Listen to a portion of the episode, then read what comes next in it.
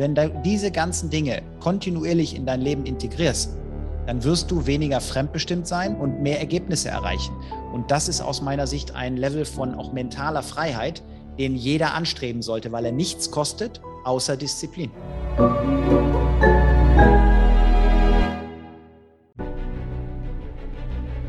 Willkommen bei dem Podcast von Die Köpfe der Genies. Mein Name ist Maxim Mankewitsch und in diesem Podcast lassen wir die größten Genies aus dem Grabau verstehen und präsentieren dir das spannende Erfolgswissen der Neuzeit. Liebe Freunde, bei mir ist heute ein faszinierender Mann, der aus der Unternehmenswelt kommt. Er selbst hat das Ganze praktisch durchlaufen, hat mit 18 sein allererstes Unternehmen gegründet, mit 40 verkauft. Und wenn ihr etwas tut und macht, dann kommt es absolut aus der Praxis und nicht irgendwo antrainiert, angelernt, weil er den Weg praktisch gegangen ist. Er schaut, dass er seit Jahren andere Menschen in die Praxis bringt. Er bringt Menschen in die Freiheit, er bringt Menschen in die Selbstermächtigung. Er zeigt, wie diese funktionierenden Prinzipien im Hier und Jetzt wirklich greifen, so dass ein Mensch mehr Zeit, mehr Geld, mehr Freiheit hat und nicht äh, Termine, Termine, Termine und die ganze Zeit nur Zeit gegen Geld tauscht. Ich freue mich sehr, dass er da ist, der vierfache Buchautor Philipp Semmelrott. Guten Tag. Ja, ganz herzlichen Dank für diese überaus freundliche Anmoderation. Ich freue mich riesig auf unser Interview. Philipp, super schön, dass du da bist. In unserem Vorgespräch sagtest du im Nebensatz diesen Satz, äh, ich bin tendenziell eher mehr der Typ Fokus als der Typ Empathie. Und das ist das, was äh, Weißt du, wir hatten mal so einen Professor an der Uni früher und manche sagten lieben oder hassen. Ich habe diesen Professor geliebt, weil er so Brennglas war und einfach absolut verstanden hat, das Wichtigste, was wir haben, ist die Lebenszeit. Ähm, jetzt gibt es Anekdote über dich, weil du so sehr fokussiert bist auf die Dinge, dass wenn es draußen äh, mal an der Tür klingelt, dass du dann sagst, der Postbote, der soll sich Sachen stehen lassen vor der Tür oder irgendwo zur Post bringen, dass du bewusst darauf schaust, was tust du mit der Lebenszeit, wie tust du das und warum. Magst du uns mal da direkt auf die Reise nehmen? Ja, also mich, äh, mich beschäftigt eigentlich nonstop äh, die Frage, was muss man tun, um bessere Ergebnisse zu erreichen und am Ende produktiver zu werden. Und ich glaube einfach, man muss nicht weniger schlafen. Das sind ja so die Biohacks, die da draußen so äh, zum Allgemeinwissen inzwischen zählen. Ich glaube, man muss den Level an Schlaf bekommen, der für einen selber basierend auf seiner genetischen Zusammensetzung vielleicht nötig ist. Das sind bei mir siebeneinhalb Stunden. Und das ist einfach nicht der Hebel, sondern der Hebel ist, über Tag die Ablenkungen zu reduzieren. Und das bedeutet für mich auf der einen Seite, wenn ich im Homeoffice bin, dass es, wenn es klingelt, ich nicht dahin gehe, weil würde ich einen Vortrag halten, ein Coaching machen oder irgendwo anders sein, wird die Welt sich auch weiterdrehen.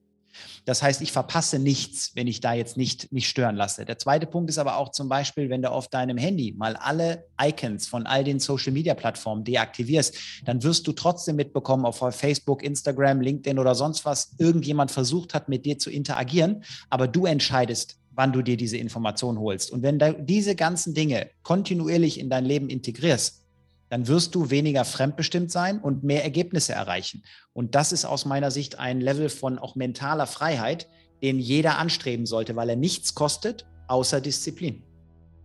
Richtig stark. Was würdest du sagen, bist du schon so auf die Welt gekommen? Dieses, also der negative der sagt vielleicht das Getriebene, der positive Mensch, der sagt, was für eine Umsetzungsmaschine. Ja, war das schon immer in dir angelegt oder gab es einen Moment, wo du sagtest, hey, ich habe gemerkt, ich habe viel zu viel da rumgeeiert und jetzt, jetzt reicht's, kleine Brötchen können andere backen, ich bin für Großes hier. Ich habe irgendwann im Laufe meiner Karriere als Unternehmer, ich bin ja mit 18 planlos gestartet und habe einfach gemacht, was mir sozusagen logisch erschien und habe dann nach hinten raus die ganzen Strategien überarbeitet und habe festgestellt, wer weniger arbeitet, verdient mehr Geld. Weil es gibt nur ganz wenige Dinge, die einen wirklichen Hebel haben, die wirklich die Nadel bewegen. Alles andere lenkt dich nur ab. Und daraus habe ich dann diese Schlussfolgerung abgeleitet, dass du einfach schauen musst, dass du diese Ablenkungen vermeidest. Wenn du einfach nur im Doing bleibst, also in der Umsetzung und das Ganze fokussiert verfolgst, dann wirst du einfach mehr erreichen und zwar weniger Stress haben, weil Stress entsteht ja häufig dadurch, dass es eine Kollision zwischen eigener Idee und fremder Idee gibt. Also ich habe was vorgenommen, jemand anders unterbricht mich. Plötzlich habe ich Stress. Und wenn ich aber diese Unterbrechungen einfach mal stoppe, dann habe ich einfach am Ende des Tages nicht nur weniger Stress, sondern bessere Ergebnisse und am Ende auch ein, vielleicht ein zufriedeneres Leben, weil ich einfach mehr Selbstkontrolle habe. Und das ist so mein zentraler Antrieb gewesen. Und den habe ich einfach konsequent auf alle Lebensbereiche übertragen.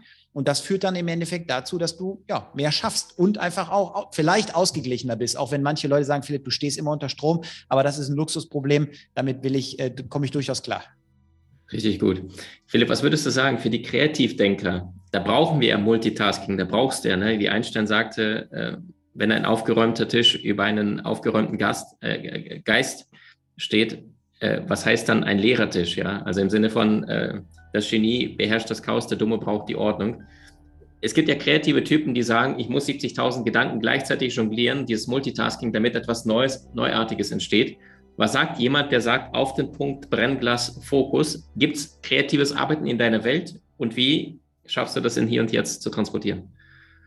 Also ich bin ein ganz großer Freund und das habe ich auch in meine Führungsmethode in meinem Unternehmen übertragen und das ist auch eine der Kernthemen, die ich heute mit Unternehmern und Unternehmerinnen teile. Wie führe ich Mitarbeiter, weil die halt lange, viele Jahre bei mir geblieben sind und als ich die Firma verkauft habe, eine neue gegründet habe, haben sie gefragt, können wir in der neuen Firma wieder mitarbeiten? Das heißt, das System funktioniert. Aber ich glaube, du, ähm, um das einfach mal zu visualisieren, du brauchst eine linke Grenze und eine rechte Grenze. Und da drin gibt es einen Handlungsspielraum und den kannst du kreativ nutzen. Und da musst du auch unterschiedliche Prioritäten setzen, weil ich bin jetzt zum Beispiel Papa, egal was ich mir jetzt heute vorgenommen habe, wenn mein Sohn gleich ein Problem hat im Kindergarten oder sonst was, werde ich alles andere unterbrechen. Das ist nicht die Ablenkung, die ich meine. Das ist ja nur sinnvoll, da anders zu priorisieren. Aber du solltest dich nicht starr an ein System koppeln, was dir vielleicht sogar noch fremd vorgegeben ist, sondern du solltest einen Handlungsraum definieren, wie so ein Geländer. Und dann kannst du ja dich daran festhalten, wenn dir die Orientierung komplett abgeht und du aus irgendeinem Grund denkst, ich weiß gar nicht mehr, wo ich hin will, weil dann kannst du dich festhalten und dann wirst du deinen Weg immer noch finden und dein Ziel erreichen. Aber trotzdem glaube ich, dass Kreativität elementar wichtig ist. Ich nutze die Kreativität halt in Verkaufsgesprächen, weil wer da sehr schnell ähm, kreative Lösungen findet, Problemlösungskompetenz entwickelt und so, der wird halt mehr Deals closen. Aber der mhm. Punkt ist halt einfach, ich glaube, es gibt nicht richtig oder falsch, sondern es gibt sowohl als auch. Und man muss im richtigen Moment der richtigen Strategie folgen, um einfach weiterzukommen. Sehr, sehr gut. Philipp, Thema Leadership, ja, von Abraham Lincoln bis zu unseren heutigen größten Anführer, die wir heutzutage auf dieser Erde haben. Was ist das? Wie funktioniert starkes Leadership? Warum gibt es bestimmte Menschen, denen folgen andere und andere mühen sich wiederum ab und werden total übersehen? Also ich glaube, und ich bin ja auch beim Bund äh, äh, Offizier geworden. Das heißt, ich habe mich ja auch mit anderen Führungssystemen beschäftigt und auch mal das äh, Dinge kennengelernt, die der normale Mensch, der jetzt einfach jetzt an der Karriere des Militärs vorbei, einfach selber sich als Führungskraft etabliert, habe ich ja Systeme kennengelernt, wo man viel mehr Möglichkeiten hat, Sachen auszuprobieren, weil im Notfall hast du Befehl und Gehorsam. Und das habe ich nie benutzt. Ich habe immer meine Devise verfolgt, führen durch Vorbild, fordere nichts ein, was du nicht selber in der Lage wärst zu leisten, weil du dann gar keine Akzeptanz Akzeptanzprobleme hast, dann folgen dir Menschen gerne, dann bitten sie dich um Unterstützung, weil sie ja vorher gesehen haben, was geht. Wenn du als Führungskraft über sehr abstrakte Strategien sprichst, über Dinge redest, die jemand selber noch nie erfahren hat, dann wird es schwer, sich damit zu identifizieren und ohne Identifikation fehlt die Umsetzungsenergie. Aber ich gebe ein ganz konkretes Beispiel. Es gibt beim Bund einen Hindernisparcours und dieser Hindernisparcours ist halt standardisiert. Und ich habe immer, wenn ich den Leuten das als allererste Mal zeigen wollte, gesagt, so passen Sie auf, ich mache das jetzt einmal vor. Und dann habe ich jedes Hindernis äh, unter Zeit im Prinzip genommen, so heißt das, also überwunden. Und am Schluss habe ich gesagt, so, ihr habt gesehen, was geht. Wer schneller als, äh, ist als ich, herzlichen Glückwunsch. Wer mein Tempo hält, ist absolut in Ordnung. Wer langsamer ist, muss härter trainieren, weil ihr wisst, es geht mehr. Und das war so im Prinzip meine Strategie. Und das führt dann dazu, dass du mit niemandem Diskussion hast, weil der Langsamere sieht ja, dass es keine Schikane ist, sondern einfach die Grenze, die er selber sieht, nicht existieren muss, weil man sie verschieben kann. Und das würde ich dann im Prinzip immer so äh, machen. Damit kommt man hervorragend voran, voran. Mhm. Das ist, da würde ich sagen, auch im Unternehmertum, äh, in einer kleinen Company, in einer mittelgroßen Company funktioniert etwas, wo der Chef dann sagt, okay, pass auf, äh, Verkaufsgespräch kann in dieser Form funktionieren, dass er es einmal vorlebt oder wo lebst du es im Hier und Jetzt in deiner Company vor, um die Mitarbeiter an die Hand zu geben?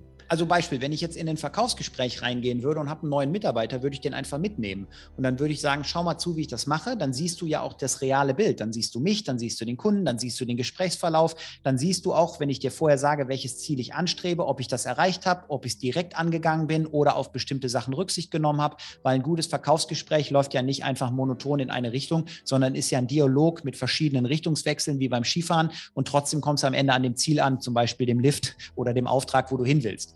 Und deshalb, ich glaube, man muss alles mal einmal vormachen, weil man dann am Nachgang einfach den Leuten dieses ähm, Ergebnis schon mal vor Augen geführt hat. Und wenn ich weiß, dass mein Handeln zu einem positiven Ergebnis führen wird, dann bin ich motivierter, auch in die Umsetzung zu kommen. Ich glaube, es gibt zwei Antriebsfaktoren. Das eine ist Selbstbewusstsein, deshalb glaube ich, das kann man nicht unterschätzen. Wenn Leute glauben, dass sie Macher oder Macherin sind, werden sie sich mehr zutrauen, mehr machen und folglich mehr Ergebnis haben, was ihnen dann in der Reflexion hilft zu sagen, ich bin richtig gut, das Selbstbewusstsein wirkt und du äh, steigt und du hast eine Aufwärtsspirale. Aber du brauchst auch ein klares Bild von dem möglichen Endergebnis. Und das bekommst du eben, indem du dabei gewesen bist, wie jemand anders das erzeugt hat und dann, indem du es einmal selber erreicht hast, weil dann hast du einfach eine Sache, die du niemals mehr vergisst. Und dann wirst du eigentlich unaufhaltsam. Mhm. Was würdest du sagen, wie funktioniert ein kluger Teamaufbau? Also mal angenommen, du würdest heute bei Null starten, du würdest jetzt ein Unternehmen gründen und du sagst, ich brauche Menschen. Wer wäre dein Mitarbeiter 1 bis 5 und äh, wie würdest du ein Team zusammenstellen aus deiner heutigen Sicht? Also gerade weil ich mich ja mit profitablen Unternehmen und so weiter beschäftige und helfe Menschen einfach weniger äh, äh unsinnige Dinge zu tun, würde ich also von folgender Grundtheorie ausgehen der Gründer oder die Gründerin, du hast ja gesagt, startet bei Null, das ist ja das Szenario, der ist ja im Prinzip in der Lage, für irgendetwas Begeisterung zu versprühen und dadurch Kunden zu gewinnen. Dadurch wird ja erst das Businessmodell bestätigt.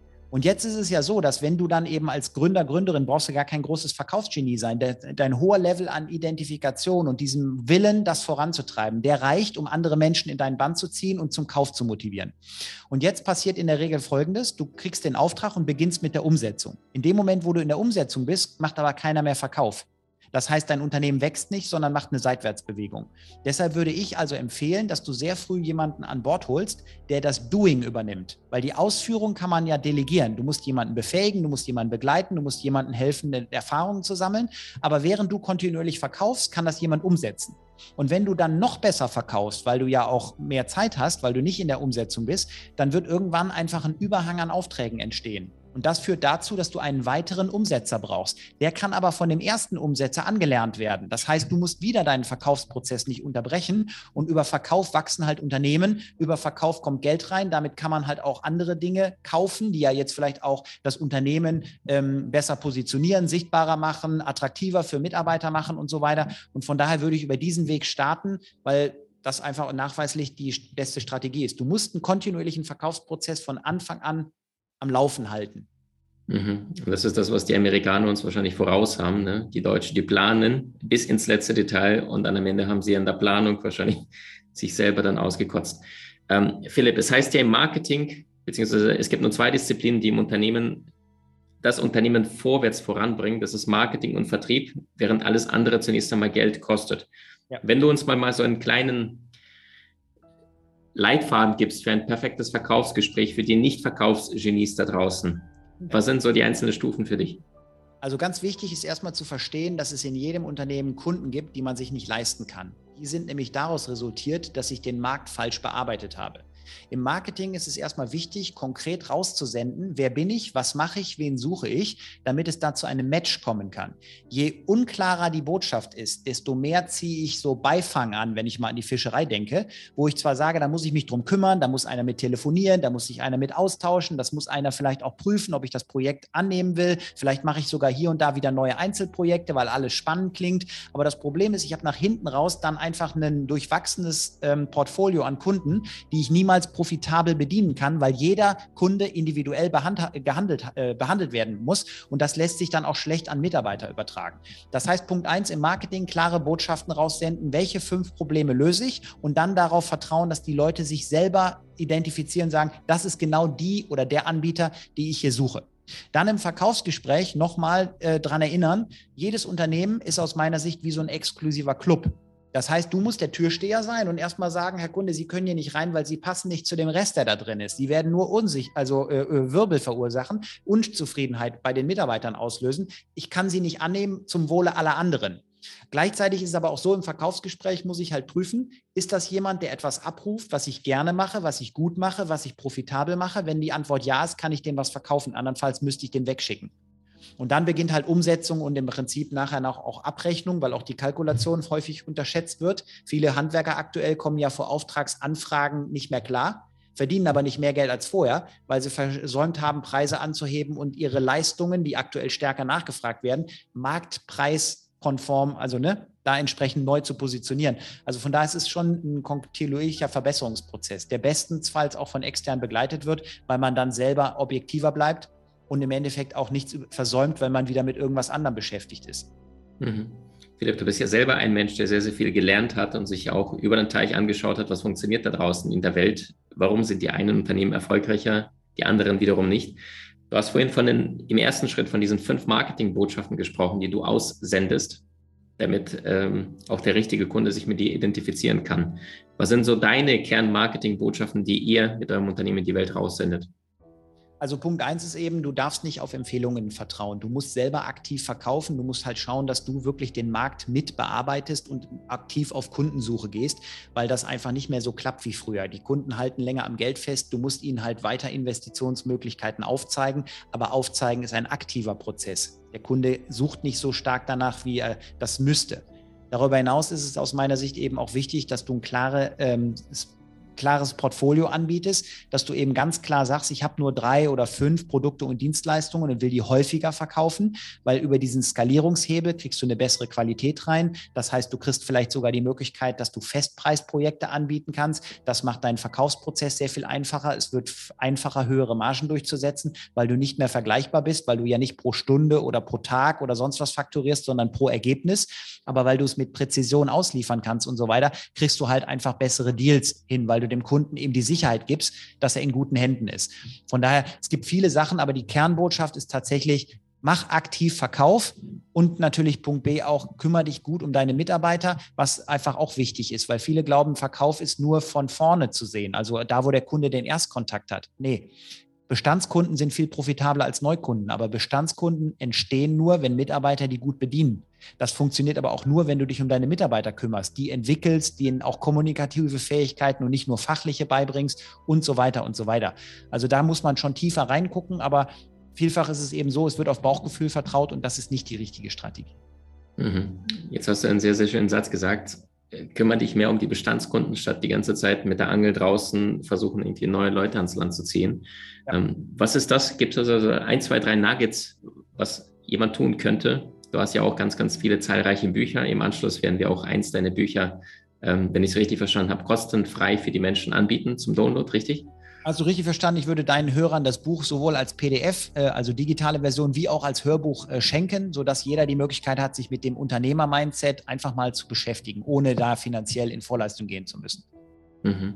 Das ist nämlich total faszinierend von den Menschen, die finanziell frei geworden sind. Und die Zahl, die habe ich jetzt von Brian Tracy der selbst wahrscheinlich die meisten Bücher weltweit verkauft hat zu unterschiedlichen Bereichen. Er sagte, 85 Prozent der Self-Made-Millionäre sind alle durch das eigene Business, durch Unternehmertum entstanden. Also aus Selbstständigkeit wurde Unternehmertum, während die restlichen 15 Prozent sich auf Investoren, Angestellte und Co. verteilt. Ja. Was würdest du sagen, Philipp, wenn wir uns das Thema ähm, Teamszusammenstellungen, äh, also worauf schaust du, wenn du in dein Unternehmen Menschen reinholst, jetzt nicht Kunden, sondern Menschen, die in dein Team reinkommen. Und wie funktioniert so eine Teamzusammenstellung? Guckst du, dass es komplett unterschiedliche Charaktere sind? Guckst du, dass sie dir ähnlich sind? Guckst du, in welcher Position die sind? Also wie funktioniert ein starkes Team? Also gehen wir mal einfach, damit jeder folgen kann, unabhängig davon, wo er steht, ganz vom Anfang aus. Äh, was viele machen, ist, sie fangen einfach an und legen los und dann wird irgendwann festgestellt, ich schaffe es nicht mehr alleine, dann wird irgendjemand eingestellt, der bekommt dann irgendwelche Aufgaben übertragen und dann hofft man einfach darüber eine gewisse Entlastung zu erzielen und dann wird einfach weitergemacht, was man vorher gemacht hat. Ich habe vor vielen Jahren in einem Buch, ich weiß nicht mehr in welchem, sonst würde ich es hier offenlegen, aber einen tollen Tipp bekommen und den kommuniziere ich heute immer wieder raus. Mach dir von Tag eins an, und das ist ja immer heute, das heißt, egal wann du gestartet bist, heute ist der der Tag eins, wenn du es nicht hast, mach dir ein Diagramm. Bau also so ein Organigramm. Überleg dir ganz genau, wo bist du, welche Abteilungen brauchst du? Verkauf, Marketing, Buchhaltung, Controlling, vielleicht auch Umsetzung und so weiter. Und dann überleg dir einfach, wer soll diese Abteilung besetzen? Anfangs wirst du feststellen, dass du das bist, weil in jedem Bereich bist du alleine tätig, wenn du ganz alleine bist. Aber weil du ja die Struktur des Unternehmens schon erdacht hast, weißt du, ich brauche irgendjemanden, der dieses Thema Buchhaltung komplett managt. Und wenn du genau weißt, was der machen soll, dann ist es ja auch einfach, die passende Person dafür zu finden, weil du ja jetzt genau die Charakter- und Wesenszüge einschätzen kannst. Also typisches Persönlichkeitsmuster wäre ja jetzt hier blau. Du brauchst jemanden, der sehr zuverlässig ist, der sehr stark ähm, systemisch vorgeht, der Zusammenhänge erkennt, der gut mit Zahlen ist. Holst du so einen gelben, der dauernd neue Ideen hat, ist das in der Buchhaltung nicht ganz so gut. Und daraus ergibt sich ja automatisch, auf was man achten muss. Aber es fängt halt damit an, dass du gar nicht so sehr über People Skills Skills äh, verfügen musst, sondern du musst über, du musst über inhaltliche Struktur verfügen. Du musst dir überlegen, welche Jobs gibt es in meinem Unternehmen zu erledigen und dann überlegen, kann ich die bereits mit vorhandenen Kräften abdecken? Und wenn ja, welche passen am besten? Oder muss ich die extern besetzen? Und dann gehst du halt gezielt auf Recruiting. Es ist ja auch so, wenn du einen neuen Mitarbeiter an Bord holen möchtest in der heutigen Zeit, dann musst du dich ja als Firma auch bei denen bewerben. Da kommt ja nicht jeder einfach nur zu dir, weil du mal eine Stellenanzeige geschaltet hast. Aber damit jemand auch weiß, was wird mich bei Ihnen im Unternehmen erwarten, musst du ja eine Struktur vorlegen können von das sind die Inhalte, das sind die Ergebnisse, die wir erwarten und so weiter. Und hier vielleicht noch ein Tipp.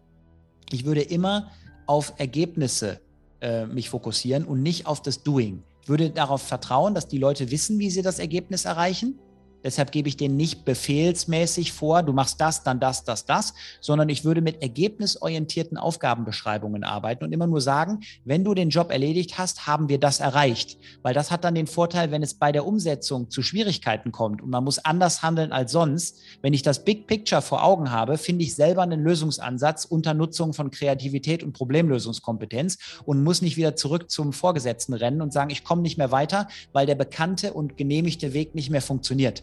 Das funktioniert aber in vielen Unternehmen deshalb nicht, weil die Systeme solche flexiblen Entscheidungen nicht zulassen. Häufig aus Angst aus der Chefetage, dass Mitarbeiter nicht mehr kontrollierbar werden, was ich für völlig unsinnig halte. Mhm. Würdest du sagen, wir brauchen mehr Dezentralisierung? Also der Unternehmer entlastet sich selber, indem er den Mitarbeitern immer mehr Verantwortung übergibt? Und wenn ja, wie könnte das praktisch aussehen? Also wie läuft das bei dir in deiner Company? So dass Menschen, die in einem Team arbeiten, sagen, hey, das ist endlich mal eine Firma, die es verstanden hat, da gehe ich liebend gerne hin. Also genauso habe ich ja mein Unternehmen geführt. Drei Jahre bevor ich es verkauft habe, habe ich ja nur noch aus dem Homeoffice gearbeitet, weil ich im Prinzip meinen Mitarbeitern gesagt habe, ihr könnt das hier alles selber, ihr wisst ja, wie es funktioniert. Und äh, ich habe einfach, und das ist der Schlüssel, ich habe Entscheidungskompetenz delegiert und keine Einzelaufgaben. Weil wenn du den Leuten wirklich ähm, Entscheidungskompetenz gibst, dann kümmern die sich um Ergebnisse und finden Wege, gegebenenfalls auch durch Kombination einzelner Skills, also das Team strebt sich untereinander ab, weil sie wissen, was soll am Ende rauskommen. Viele machen aber bei der Delegation den Fehler, sie, sie delegieren nicht die Kompe Entscheidungskompetenz, sondern sie steuern zusätzliche Hände. Das führt dann dazu, dass wenn der Job erledigt ist, kommt wieder einer zurück und du wirst wieder gebraucht. Das ist natürlich völlig kontraproduktiv, wenn du aus dem Tagesgeschäft aussteigen willst und führt auch nicht dazu, dass Mitarbeiter sich mit den Aufgaben wirklich identifizieren und einfach selber Problemlösungskompetenz entwickeln. Und ich glaube, gezielte Überforderung aktiviert Wachstumspotenzial Konfrontiere die Mitarbeiter mit Schwierigkeiten und gib ihnen die Chance, daran zu wachsen. Kritisiere sie nicht, wenn es nicht auf Anhieb funktioniert, weil das sind Erfahrungswerte, die notwendig sind, um leistungsfähiger zu werden. Und dann wirst du was für die Mitarbeiter tun, Stichwort Persönlichkeitsentwicklung, was sie in keinem anderen Unternehmen kriegen, weil in vielen anderen Unternehmen wird einfach nur davon ausgegangen, der ist jetzt halt hier oder die Person ist halt hier, soll sie es halt machen, wenn sie nicht mehr funktioniert, fliegt sie raus. Aber der Punkt ist doch, wenn dein Mitarbeiter oder deine Mitarbeiter nicht mehr funktioniert, musst du doch prüfen, liegt es am System, liegt es am Prozess, liegt es an äußeren Umständen, was kann ich tun, damit diese Person wieder funktioniert. Und wenn das im Endeffekt dann konsequent äh, darauf fokussiert alles abläuft, dann schaffst du das, was ich geschafft habe, dass, wie gesagt, Mitarbeiter auch in den heutigen Zeiten über Jahre bei dir bleiben und dann, wie in meinem Fall, als ich den Verkauf mitgeteilt habe, anfangen zu weinen, weil sie einfach das nicht loslassen wollen, was wir da gebaut haben. Mhm. Richtig stark. Philipp, was empfiehlst du jemand, um seine Produktivität zu erhöhen? Wie sieht bei dir deine Produktivität aus? Also ich weiß, du bist so ein Typ, äh, ja, ihr habt es ja selbst gemerkt, jemand, der wahnsinnig schnell im Kopf ist, der eine unfassbare Auffassungsgabe hat, der die Dinge sehr, sehr gut miteinander vernetzen kann, aber auch gleichzeitig sehr, sehr stark dieses Brennglasprinzip. Also vielleicht so zwei, drei Nuggets aus deinem Alltag, die für dich Standard sind, die vielleicht für jemand anderen da draußen, ey, wow, das habe ich noch gar nicht so gesehen, um dich nicht zu verzetteln, um wirklich produktiv die Dinge über die Ziellinie zu bekommen. Also ich habe wirklich einen super Tipp und das äh, möchte ich auch so sagen, auch wenn es komisch klingt, wenn es mein Tipp ist. Aber der Tipp ist wirklich einfach mega gut, weil ich ihn so oft schon mit Menschen umgesetzt habe und die Ergebnisse kenne. Und ich betone das deshalb so, weil er ist so simpel, dass der eine oder andere denken wird, naja, wenn es das ist, mache ich es nicht, weil das klingt zu simpel, das kann nicht diesen Wow-Effekt auslösen. Die Realität ist folgende. Ich würde einfach jedem empfehlen, Folgendes zu tun. Er geht in meinetwegen Microsoft Outlook, geht in sein Kalenderblatt von der Woche, geht einfach mal auf die Skalierung 15 Minuten und druckt das das ganze Ding aus und protokolliert mal von montags bis freitags, was habe ich in den 15 Minuten Slots gemacht.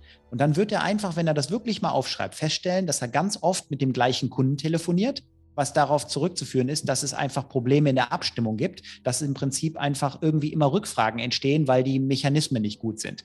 Er wird aber auch erkennen, dass er sich hier mal um Rechnungsschreiben kümmert, dann muss er mit dem Steuerberater telefonieren, dann muss er zur Post fahren, dann fährt er in die Reinigung, dann muss er irgendwie mit dem Leasinganbieter sprechen, weil der neue Wagen da ist oder beschriftet werden muss. Und dann wird er merken, dass er eigentlich total oft am Tag fremdgesteuert ist. Und wenn er dann vor allen Dingen zwei Sachen anstrebt. Erstens, mehr Kontrolle über die eigenen Dinge. Zweitens, einfach mehr Struktur, sodass ich mehr on Block arbeite, dann wird er automatisch produktiver werden, weil dieses permanent sich reinarbeiten, dann rausgerissen werden, wieder einarbeiten, das ist das, woran viele Leute scheitern. Ich habe diese Bücher in Rekordzeit geschrieben. Der Gabal Verlag war sehr überrascht, wie ich das realisiert habe, denn die haben ja nur mit vielen Autoren Kontakt und haben gesagt, Herr Semmoth, keiner ist so schnell wie Sie dabei. Da sage ich, das liegt einfach daran, dass ich mir einfach jeden Tag feste Zeitfenster blocke, wo ich nichts anderes mache. Und wenn ich aber das nur nebenbei immer versuche, immer dann, wenn sich gerade eine Lücke auftut, dann brauchen andere auch mal sechs bis zehn Jahre dafür. Und deshalb, ich bin nicht schlauer, ich bin nur besser organisiert. Aber das, mich, den, den, das Geheimnis habe ich gerade offengelegt. Es beginnt wirklich damit, analysiere, wofür deine Zeit drauf geht.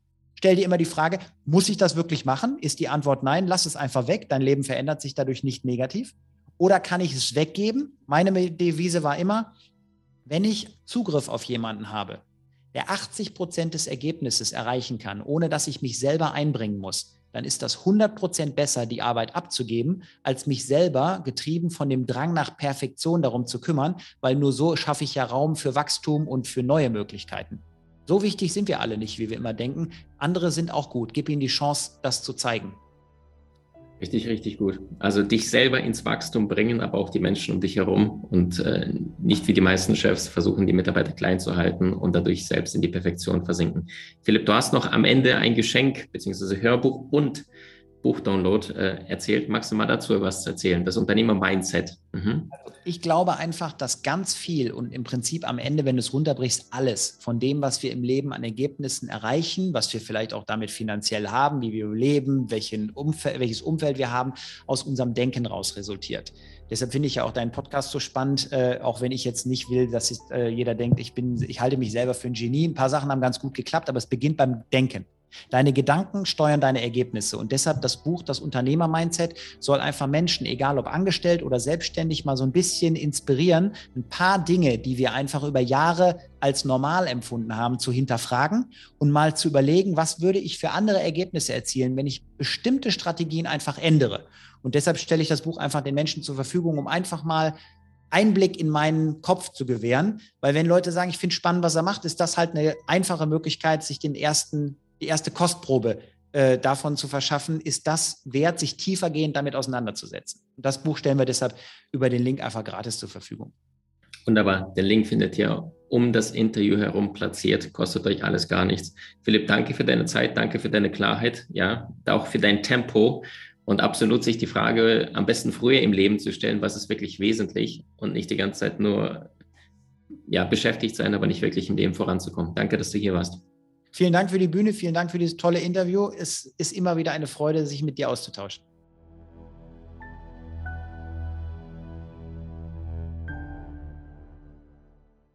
Du hast Menschen in deinem Umfeld, die dir besonders wichtig sind? So teile den Podcast mit ihnen und wenn du es möchtest, bewerte und abonniere diesen. Wenn du noch schneller deine Meisterschaft erlangen möchtest, so findest du über 20 außergewöhnliche Videokurse in unserer Genieakademie unter maximmankiewicz.com.